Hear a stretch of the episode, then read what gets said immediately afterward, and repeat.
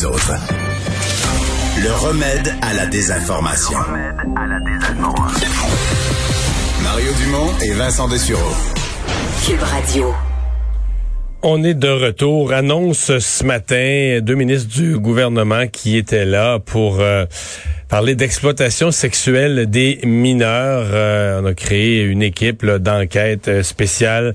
il y avait à l'occasion la ministre de la Sécurité publique, Geneviève Guilbeault, mais aussi le ministre de la Justice, Simon Jolin Barrette, qui est avec nous. Bonjour. Bonjour, M. Dumont. Parlez-nous un peu de cette stratégie pour lutter contre l'exploitation sexuelle des, des mineurs. De quoi est faite cette nouvelle équipe d'enquêteurs? Ben, en fait, on va mettre à profit des enquêteurs de plusieurs euh, grandes villes du Québec, notamment une escouade pour lutter contre le, proxénétisme, mais également euh, le, proxénétisme en ligne aussi. Donc, on sait qu'il y a beaucoup de recrutement des enfants par le biais d'Internet également. Alors, on veut lutter contre ça, contre la pornographie euh, juvénile notamment. Et aussi, on vient jumeler ça avec l'ajout de procureurs aux poursuites criminelles et pénales, justement pour avoir des équipes intégrées avec les différents corps de police, les procureurs de la couronne vont être là pour conseiller, pour accompagner, pour mieux soutenir également les victimes. Alors, on ajoute neuf procureurs au DPCP euh, pour s'assurer de lutter contre ce fléau-là. Vous savez, il y a une commission spéciale à l'Assemblée nationale sur l'exploitation sexuelle des mineurs. Il faut mettre fin à, ces crimes odieux euh, envers nos enfants. Alors, euh, c'est pour ça qu'on agit aujourd'hui et qu'on investit plus près de 100 millions sur cinq ans. Vous voulez euh, arrêter des, des proxénètes ou des proxénètes et des clients? Parce que cette question-là, elle est souvent posée. Évidemment, c'est pas, on dira, c'est pas exactement la même gravité. Là. Le proxénète lui organise toute une affaire.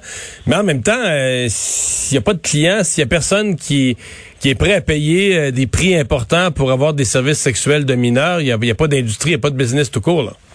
Ben, vous avez tout à fait raison. Alors, on veut agir sur les deux volets, à la fois les proxénètes, mais à la fois les clients, qui euh, qu'on les appelle désormais les abuseurs aussi. Parce que vous savez, des enfants mineurs qui sont pris dans ce genre de réseau-là, qui sont exploités sexuellement, ce sont des victimes.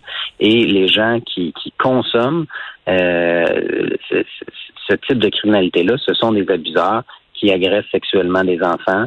Euh, la traite de personnes, le proxénétisme. Vous avez raison de faire la précision parce que c'est pas parce qu'ils ont payé euh, 300 pièces qu'ils deviennent un client légitime d'une business. Là, ils sont des abuseurs.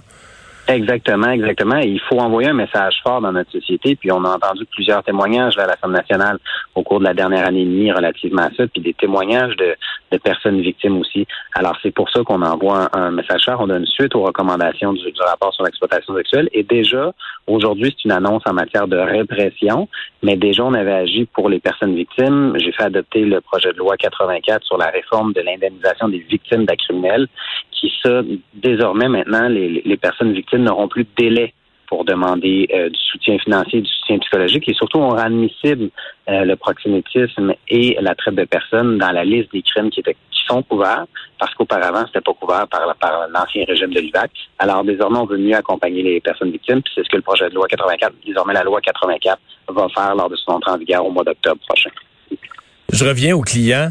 Est-ce qu'un client, euh, lorsque vos escouades seront complètement en place, là, euh, va avoir euh, un risque beaucoup plus grand de, se faire attraper? Parce que c'est ça aussi, là. Plusieurs clients sont des gens qui ont une vie, une vie de famille, un métier, des gens qui, se pensent honorables dans le reste de leur vie et qui font quand même ça dans la confiance que les chances de se faire prendre sont très, très, très minces. Euh, S'ils voyaient que les chances de se faire prendre sont élevées, ils mettraient peut-être un terme à leur activité. Ben, tout à fait. L'objectif aujourd'hui, c'est de dissuader euh, d'aller chercher ce genre de, de services euh, d'exploitation sexuelle-là. Parce que vous savez, au niveau des corps policiers, on, va être à près de 100 personnes ressources, désormais avec les ajouts qu'on fait aujourd'hui. On crée également la première escouade euh, virtuelle au Québec pour lutter contre la pornographie juvénile. Donc déjà, ceux qui sont sur le terrain pour l'exploitation sexuelle, ça demande, mais également, ça se retrouve beaucoup sur le web désormais aussi. On a vu, là, il y a eu des projets pilotes dans les corps de police. Alors, on agit à ce volet-là, mais il faut que la société dise clairement qu'elle réprime ce genre de comportement-là d'individus abuseurs.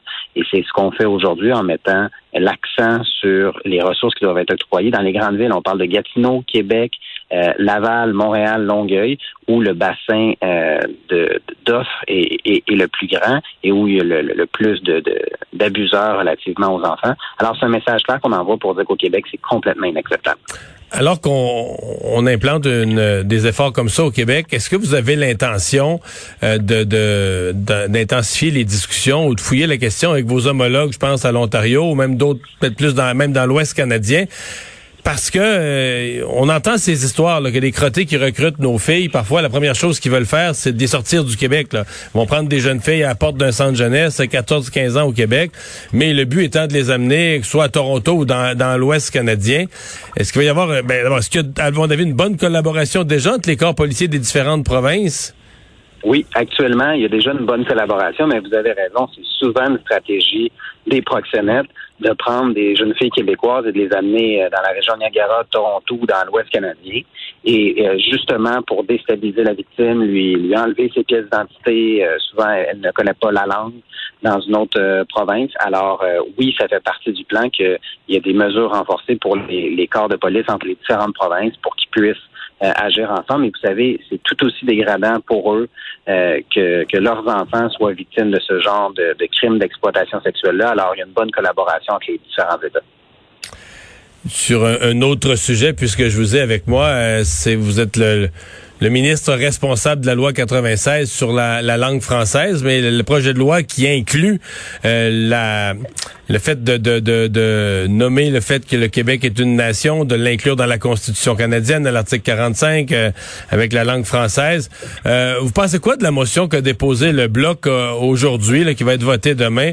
Est-ce qu'elle est utile? Est-ce que vous invitez les parlementaires de tous les partis à voter pour? Ben oui, on invite tous les parlementaires de tous les partis à voter pour cette motion parce que ça reprend ce qu'il y a dans le projet de loi 96. Et je crois que euh, bien qu'on n'a pas besoin de la motion, parce que très clairement dans le projet de loi 96, on vient affirmer quand, qui nous sommes et on n'a pas besoin de demander à personne euh, de venir définir qui nous sommes parce qu'on le fait nous-mêmes. C'est la première fois qu'on fait un geste d'affirmation aussi fort à l'intérieur d'une loi québécoise. Mais euh, je pense que les Québécois vont constater, euh, à la lumière du vote qu'il y aura demain, euh, l'appui qu'il y a à cette motion. Mais une chose est sûre, c'est que le Québec prend son destin en main avec avec ce qui est écrit dans le projet de loi 96 relativement au fait que les Québécois et Québécoises forment une nation. Et ça, je pense, c'est indéniable. Est-ce que vous souhaitez que les gens votent pas, est-ce que vous dites qu'on n'a pas de permission à demander de ce point de vue-là? Est-ce que le Bloc québécois fait œuvre utile de faire prononcer tous les parlementaires fédéraux là-dessus? Ou est-ce qu'ils font juste de la politique en s'accrochant à votre initiative? Non, mais je pense que si la motion est adoptée, ça va faire d'autant plus euh, renforcer le consensus à l'effet que les Québécois et les Québécoises forment une nation, que la langue officielle du Québec, c'est le français. D'ailleurs, je, note qu'aujourd'hui, le gouvernement fédéral euh, reconnaît euh, officiellement dans un projet de loi présenté que la langue officielle du Québec, c'est le français. J'allais aussi vous poser la question. Vous l'aimez, le, projet de loi de Mme Mélanie Joly, la réforme de la, de la loi sur les langues officielles? Ben écoutez, je vais en prendre connaissance d'une façon approfondie parce qu'il vient toujours d'être déposé aujourd'hui. Mais pour moi, c'est clair que euh, lorsque on protège le français, il s'agit d'une avancée. Sur les modalités, il y aura des discussions avec le gouvernement fédéral. Euh, une chose qui est claire pour moi, c'est que la responsabilité historique de protéger le français, elle appartient à l'État québécois, au gouvernement du Québec, et surtout que les lois québécoises s'appliquent sur le territoire québécois à l'ensemble des entreprises. Alors, on aura des discussions avec le mais ça, c'est pas... OK. Là-dessus, vous n'avez pas, euh, vous avez pas satisfaction là, parce que vous, vous auriez souhaité qu'on rende clair que les entreprises à charte fédérale soient soumises à la charte de la langue française. C'est pas ce que préconise Madame. Elle veut arriver au même objectif, là, mais elle veut garder le contrôle. Ben, écoutez, moi, c'est très clair. Ce que j'ai écrit dans le projet de loi 96, c'est que toutes les entreprises du Québec sont assujetties à la loi 101. Et c'est ce que j'ai l'intention de, d'avoir comme politique. Mais on aura des discussions éventuellement avec euh, avec Mme Joly relativement aux modalités. Mais une chose qui est sûre, c'est que je pense que c'est important de souligner que euh, le Canada reconnaît que le français, c'est la langue officielle euh, du Québec et que lorsque les gens travaillent pour protéger le français, il faut souligner leur travail. Bien entendu. Merci d'avoir été là. Merci à vous. Bonne journée. Le ministre de la Justice, responsable de la Charte de la langue française, Simon Jolin et Barrette.